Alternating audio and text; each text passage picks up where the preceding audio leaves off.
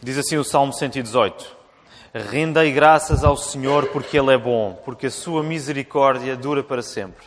Diga, pois, Israel, sim, a sua misericórdia dura para sempre.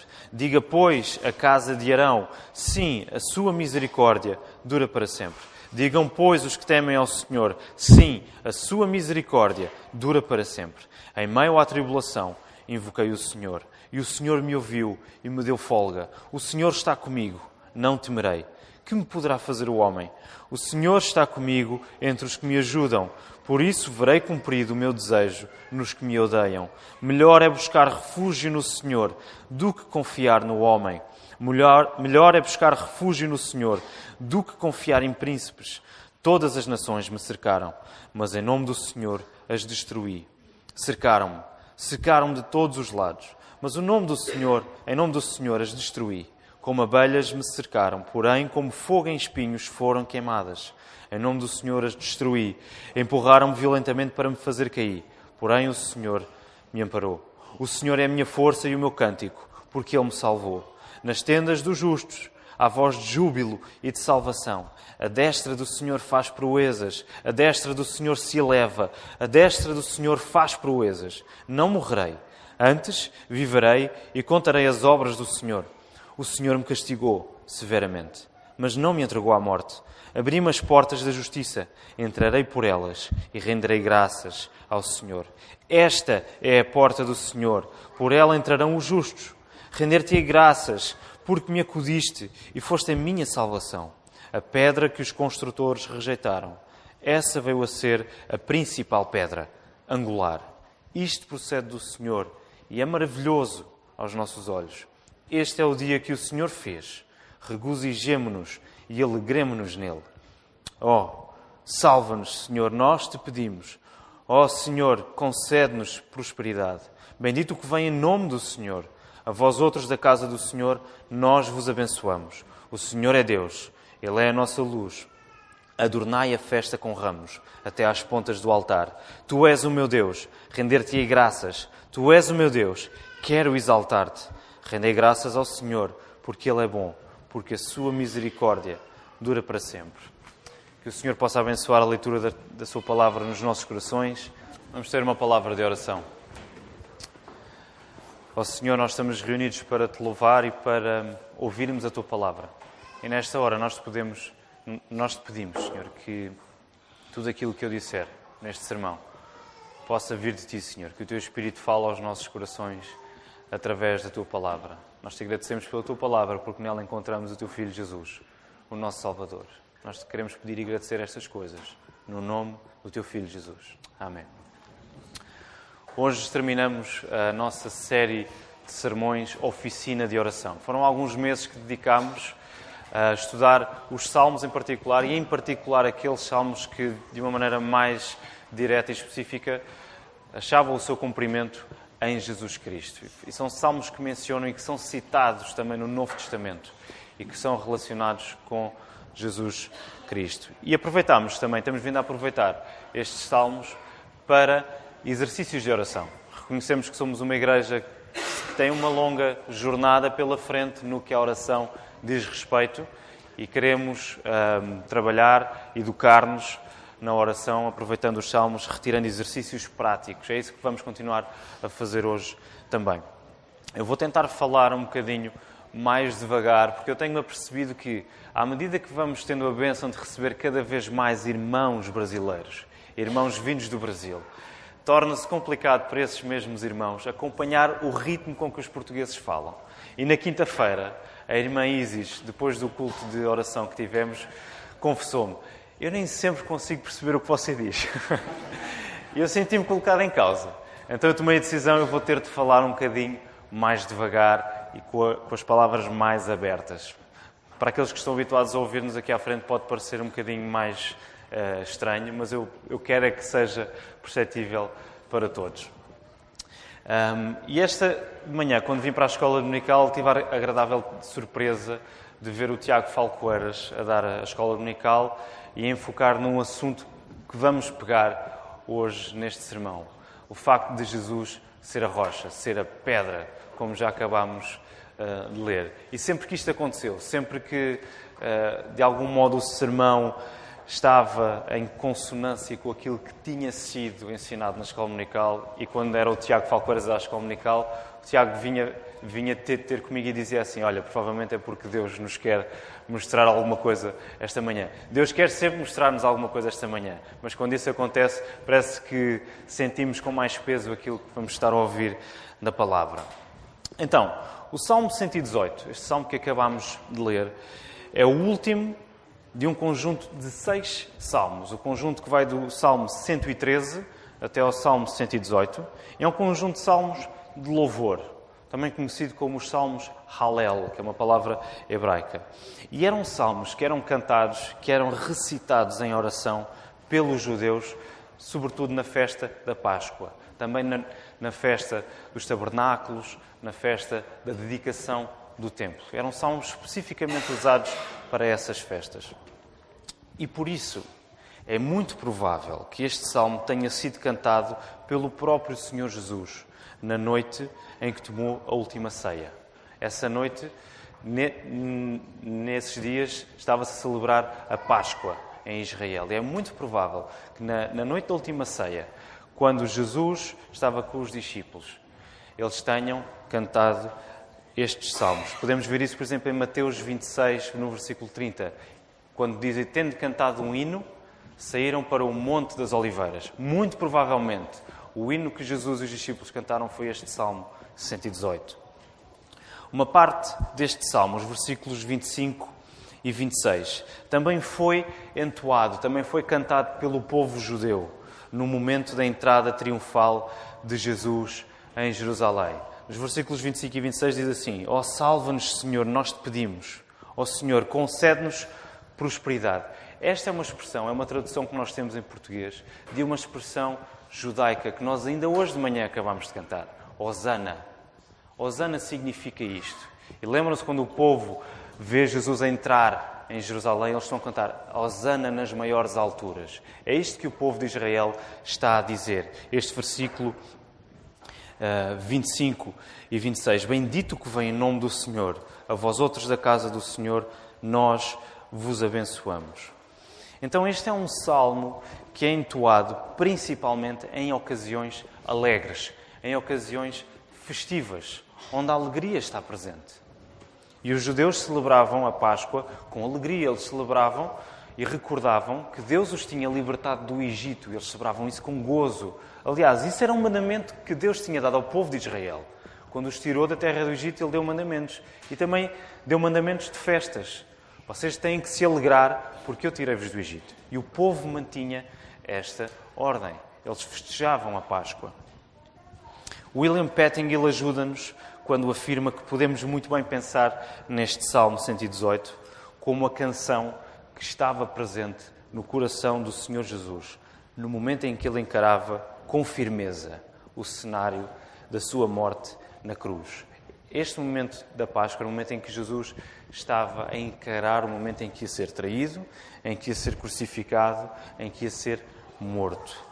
E William Pettingill diz-nos que este salmo era a canção que estava presente no coração de Jesus nesse momento, em que Jesus, um, em que Jesus encara com firmeza o cenário da sua morte na cruz.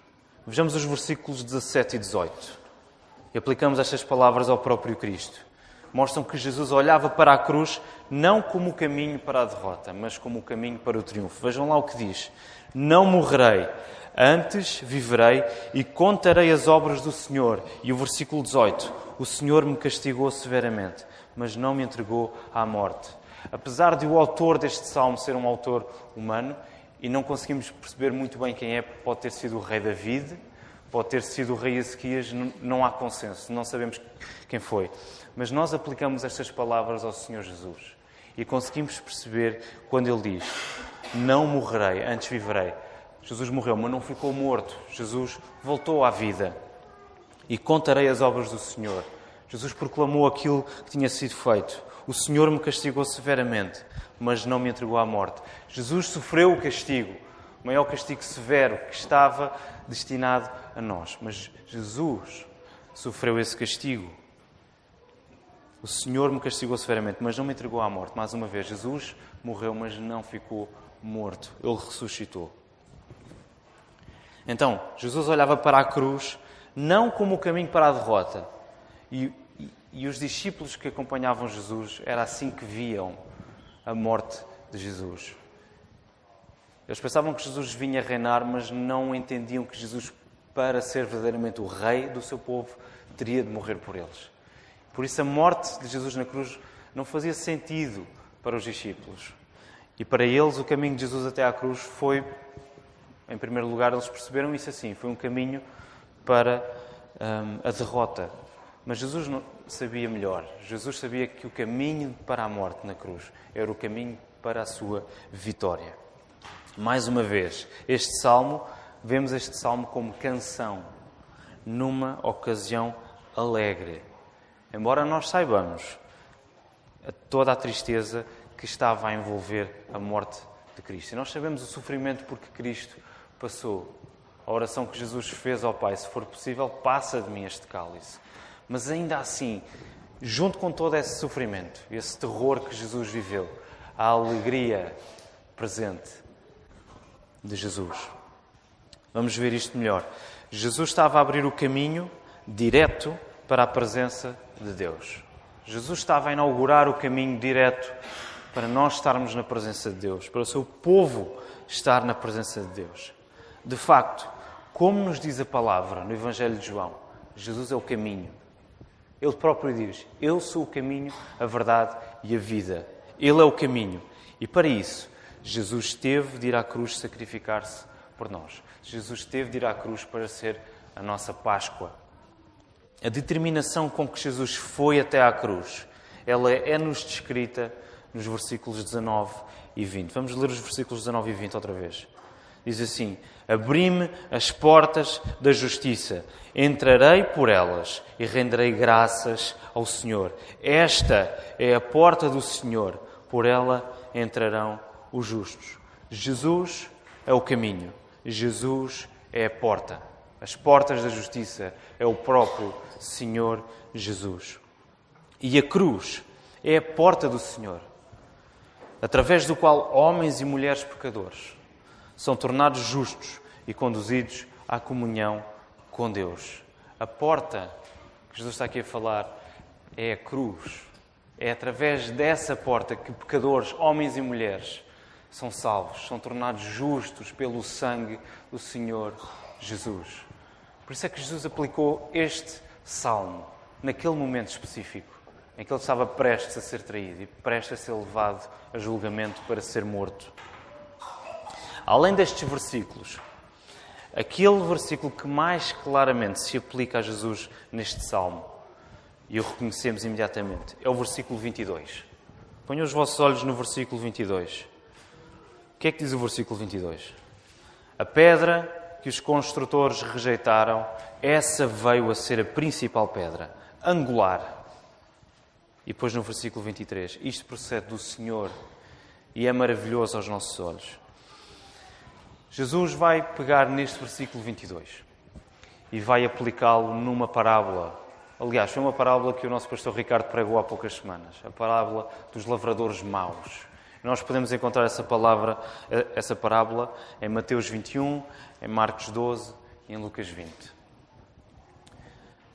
Jesus citou este versículo aplicando diretamente a ele próprio. Vocês se recordam a parábola? A parábola falava de um senhor que tinha uma vinha e que contratou lavradores para cuidarem da vinha.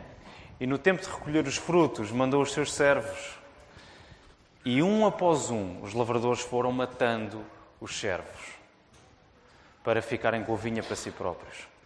Até que o senhor da vinha envia o seu próprio filho e ele diz: Ao meu filho, eles não vão fazer mal, é o meu filho. O que é que os lavradores fazem? Matam o filho também. E Jesus aplica este versículo no final da parábola para aplicar a ele próprio. Jesus é a pedra rejeitada pelos construtores, que veio a ser a principal pedra. E é uma pedra à qual ninguém pode ficar indiferente. Quando nós lemos a parábola, nós vamos ver que depois Jesus continua o seu discurso em Mateus 21. Ele está a falar para os fariseus, ele está a falar para os escribas, para aquele grupo de pessoas que dedicava a sua vida a estudar o Antigo Testamento, a Bíblia hebraica, e que eram muito seguros do seu próprio conhecimento, da sua própria justiça. Eram muito orgulhosos disso. E Jesus está a acusar os fariseus de não crerem nele. Está a acusar os fariseus de incredulidade, dizendo que é possível cair sobre esta pedra e levar com esta pedra em cima. Eu vou abrir em Mateus 20, 21 para vermos as palavras exatas que o Senhor Jesus disse. Ele diz assim: Nunca lestes nas Escrituras a pedra que os construtores rejeitaram, essa veio a ser a principal pedra angular. Isto procede do Senhor e é maravilhoso aos nossos olhos. Portanto, vos digo que o reino de Deus vos será tirado e será entregue a um povo que lhe, que lhe produza os respectivos frutos. E agora, todo o que cair sobre esta pedra ficará em pedaços, e aquele sobre quem ela cair ficará reduzido a pó. Então Jesus está a dizer que é possível nós tropeçarmos nesta pedra, cairmos sobre esta pedra, ficarmos em pedaços e podemos levar com esta pedra em cima e ficarmos reduzidos a pó. Mas não, é, este não é o único sítio onde a imagem de Jesus Cristo ser a pedra, ser a rocha, é usado. Em Efésios, no capítulo 2, no versículo 20, Paulo está a escrever à igreja em Éfeso e ele diz que os crentes em Cristo são edifício, edifício espiritual de Deus e estão edificados sobre o fundamento dos apóstolos e dos profetas, sendo Ele mesmo, o Senhor Jesus Cristo, a pedra angular. Então agora vemos uma outra ênfase. Os crentes, os cristãos, os filhos de Deus são um edifício espiritual de Jesus, do próprio Deus. Eles estão edificados sobre esta mesma pedra. A pedra que pode esmigalhar-nos, a pedra que pode fazer pessoas em, em pó, é a mesma pedra que edifica os filhos de Deus. Em edifício espiritual. Ainda outra, outro, outro lugar no Novo Testamento onde, onde vemos este texto. Pedro, na sua primeira carta, no capítulo 2, versículos 4 a 8. Pedro está a citar também o, o Antigo Testamento. E ele diz que quem crer nesta pedra angular não será de modo nenhum envergonhado. Quem crer nesta pedra, que é Jesus Cristo, não será de modo nenhum envergonhado. E ainda, ele diz mais: para os descrentes, para aqueles que não acreditam no Senhor Jesus, esta pedra angular é pedra de tropeço e rocha de ofensa. Ou seja, não há maneira absolutamente nenhuma de nenhum de nós ficarmos indiferentes a esta pedra que é o Senhor Jesus. Não há maneira absolutamente nenhuma. Ou seremos edificados sobre esta pedra, ou somos esmagados por ela. É por isso que o, o título. O título. O título. Ai, peço desculpa. Se alguém me conseguir arranjar um bocadinho de água, eu agradeço. É por isso que o título do, do sermão esta manhã chama-se Edificados ou Esmagados. Ou somos edificados sobre ela, ou somos esmagados por ela. Ou Jesus é a rocha da qual brotam as águas que matam a nossa sede, e lembramos o episódio de Israel. O povo sai do Egito, é libertado por Deus do Egito, está cheio de sede no deserto. O que é que Deus faz? Deus faz brotar água de uma pedra. Deus usa Moisés e o seu cajado para fazer sair água de uma rocha. Vemos isso em Êxodo 17. Hoje Jesus é esta rocha de onde saem as águas que matam a nossa sede. Hoje Jesus é a rocha que no final destruirá para sempre o nosso orgulho. E lembramos um episódio muito interessante, muito particular, em Daniel. O rei da Babilónia, Nabucodonosor, tem um sonho, tem uma visão de uma estátua.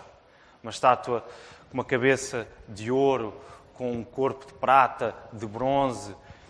Toda essa estátua representava o seu, o seu reino, o seu império e os impérios que viriam depois dele. E o que é que acontece nesse sonho de, de Nabucodonosor. Vem uma pedra, sem que ninguém a tivesse empurrado, vem uma pedra e derruba a estátua. E essa pedra começa a crescer e transforma-se em montanha. E Daniel interpreta este sonho para o rei da Babilónia.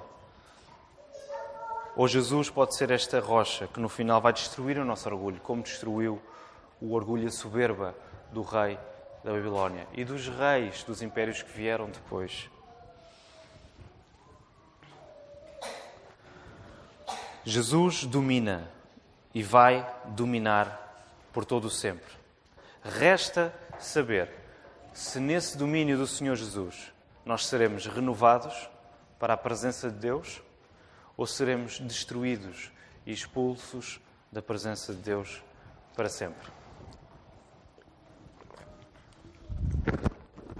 No domínio que é certo do Senhor Jesus, resta saber se nesse domínio nós seremos renovados para a presença de Deus, se seremos edificados sobre essa pedra, sobre essa rocha, ou se seremos destruídos e expulsos da presença de Deus para sempre.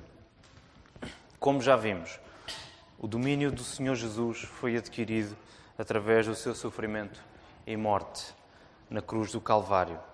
Por isso é que Cristo fez com tanta determinação, com tanta robustez, com tanta vontade e também com tanto regozijo, com tanta alegria. Reparem no final do Salmo, Salmo 118, dos versículos 27 a 29. Diz assim: O Senhor é Deus, Ele é a nossa luz. Adornai a festa com ramos até às pontas do altar. Tu és o meu Deus, render-te graças. Tu és o meu Deus, quero exaltar-te. Render graças ao Senhor, porque Ele é bom, porque a sua misericórdia dura para sempre. O salmo termina exatamente da maneira como começou de maneira alegre, exaltando a Deus. Há um louvor que transpira alegria por Deus e pelo que a sua mão direita faz. O Salmo também diz isso no versículo 16: A destra do Senhor, a sua mão direita se eleva, a destra do Senhor faz proezas. No sentido que é o poder de Deus. É o poder de Deus que faz estas maravilhas.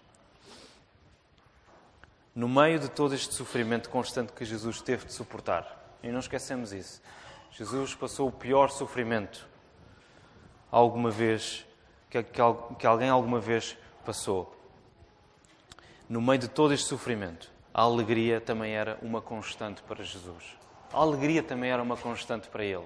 É por isso que é importante nós também uh, debruçarmos os nossos olhos para estes textos que são aplicados ao Senhor Jesus e percebermos estas coisas. No meio do sofrimento que foi atroz, que foi agonizante para Cristo, a alegria estava lá.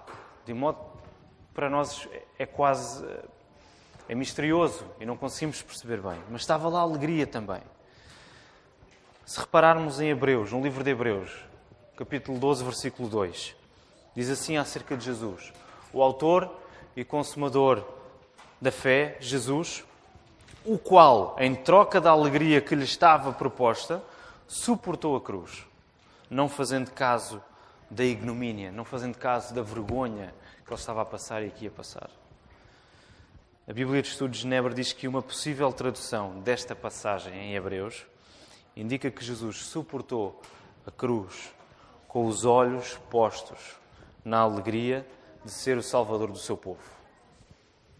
Pode ser interpretado também no modo em que Jesus trocou a alegria que ele tinha quando estava junto do seu Pai e veio até nós, trocou essa alegria para sofrer, mas também pode ser traduzido como Jesus suportou a cruz com os olhos postos na alegria de ser o Salvador do seu povo depois do necessário sofrimento.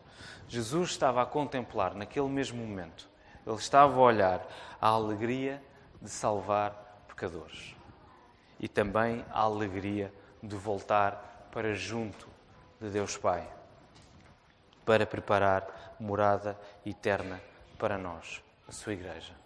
Estas coisas estavam a acontecer em Cristo. Ele estava a sentir isto. Ele estava a sofrer. Mas ele também estava a saber a alegria que lhe estava proposta de se tornar o Salvador do seu povo, de ser ele próprio as portas da justiça sobre, por entre as quais o seu povo iria passar E ele, ele sabia a alegria que iria ter por voltar para junto do seu Pai, para preparar morada para nós, onde Ele está agora, a preparar morada para nós, para que nós tenhamos esta alegria também. É com este texto diante de nós que esta manhã quero trazer os seguintes dois pontos de aplicação. E, e, e nestes dois pontos vamos retirar os exercícios de oração para nós.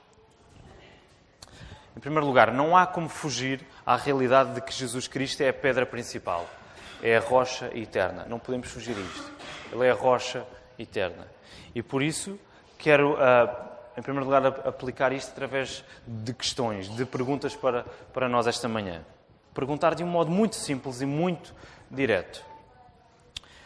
Neste preciso momento da tua vida, tu sentes-te mais edificado ou mais esmagado? Neste preciso momento da tua vida, tu estás-te a sentir mais edificado ou mais esmagado? Sentes-te mais uma construção ou sentes-te mais uma ruína? Mesmo que porventura sejas alguém que rejeita a fé ou que não assume ainda a fé em Cristo, considera, mesmo ainda que de um modo abrangente, de um modo mais lato, Considera como é que a tua vida se encontra. Pensa nisso. Sentes-te seguro? Estás seguro esta manhã? Se te sentes seguro, onde é que essa segurança te vai levar quando morreres? Pensa nisto. Sentes-te seguro? Se sim, onde é que essa segurança que tu tens ou que julgas ter te vai conduzir quando morreres? Ou sentes-te a ruir? Será que te sentes a, ruir, a cair esta manhã? Se sim, o que é que pretendes fazer para reconstruir a tua vida sobre um fundamento sólido que não cede? O que é que pretendes fazer se a tua vida está a ruir, se não a consegues agarrar de, de nenhum modo? O que é que tu vais fazer com a tua vida? Onde é que tu vais agarrar a tua vida? Em que fundamento que não cede é que tu vais colocar a tua vida? E esta primeira aplicação, eu, eu, gostaria que servisse fundamentalmente para aqueles que aqui estão que não declaram fé no Senhor Jesus. Aqueles que não têm fé, que não, ainda não assumiram a, a, fé no Senhor Jesus ou que porventura rejeitam mesmo o Senhor Jesus. É claro que a aplicação é para todos, ok? A aplicação é para a igreja também. Mas estou focado naqueles aqui esta manhã que não declaram a fé em Jesus. Gostava de sugerir um exercício de oração para vós. Se nunca oraram, esta pode ser uma boa oportunidade para o fazerem pela primeira vez. Se já oraram alguma vez, então aproveitem este exercício para o fazerem novamente. Pede a Deus que te ajude a perceber em que pedra a tua vida está alicerçada. Pede a Deus que te ajude a perceber em que pedra a tua vida está alicerçada. Pede a Deus que te ajude a ver Jesus como a única pedra que verdadeiramente pode segurar-te e construir-te. Pede, pede isto a Deus. Que Ele te ajude a ver Jesus como a única pedra que te pode segurar de facto e que te pode construir. Pede ajuda a Deus. Deus nunca deixou até hoje um pedinte de mãos a abanar. Ele respondeu sempre. E é, é isto que nós somos quando oramos, quando vamos até Deus e pedimos ajuda. Nós somos pedintes. É isto que a Bíblia pede que nós sejamos. Pedintes. Um pedinte não tem nada para dar. É nesse estado que nós devemos nos sentir e que nos devemos entregar a Deus. Eu não tenho nada para dar. Eu sou um pedinte. Eu tenho de pedir. E acreditem. Deus nunca deixou até hoje um pedinte de mãos a abanar. Respondeu sempre. Pede estas coisas a Deus. Não percas a oportunidade. Em segundo lugar, como segunda aplicação, e considerando a alegria que Jesus evidenciou no meio do seu sofrimento, quando ele antecipou o gozo de salvar pecadores e de voltar para junto de Deus Pai, a pergunta que eu deixo esta manhã é: para onde está apontado o teu coração? Para onde está apontado o teu coração? Esta é uma pergunta para todos, ok? Para onde está apontado o teu coração? Vamos começar a dar nomes às coisas. Tens sequer a noção da alegria indescritível que te aguarda junto do nosso Deus? Tens sequer essa noção? Pensas sequer nisso por um bocadinho que seja durante o teu dia? Tens sequer a noção da alegria que é quando estivermos junto a Deus? O que te tem distraído do prémio final, que é estar para sempre junto a Cristo? É importante que nós façamos estas perguntas que são simples, elas são muito básicas, mas nós temos de começar a dar nomes às coisas que nos prendem, nos afastam de Deus. O que é que nos tem distraído do prémio final, que é estar sempre junto a Cristo? O quê? É o dinheiro? É a preocupação com a nossa saúde? É o nosso desejo de sermos aprovados pelos outros? É o medo que temos de acabarmos a nossa vida sozinhos? O que é que nos tem distraído? E o exercício esta manhã. Pede a Deus que te mostre quais são as maiores distrações da tua vida. Pede a Deus que te mostre isto. Deus, mostra-me o que é que me tem distraído. Concretamente, mostra-me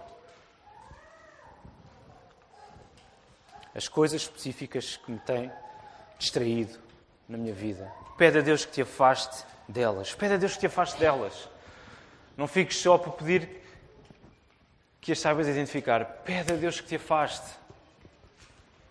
Senhor, não me induzas em tentação. Afasta-me delas. E pede a Deus que as substitua por, por uma alegria maior em estares junto a Cristo. O nosso coração vai estar sempre agarrado a alguma coisa. Não é possível que o nosso coração esteja vazio, numa posição neutra, sem nada lá dentro. O nosso coração, como, como disse João Calvino, é uma fábrica de ídolos. Ou como outro teólogo menos conhecido, Bruce Springsteen, toda a gente tem um coração esfomeado. Everybody has a hungry heart. Toda a gente tem um coração esfomeado, percebem a ideia? O nosso coração não consegue estar sem comer nada. Nós temos que estar sempre a consumir alguma coisa, nós temos que estar sempre a adorar alguma coisa. Vamos pedir a Deus que nos mostre o que é que estamos a adorar. Vamos pedir a Deus que nos afaste de, dessas coisas que nós estamos a adorar. E vamos pedir a Deus que substitua essas coisas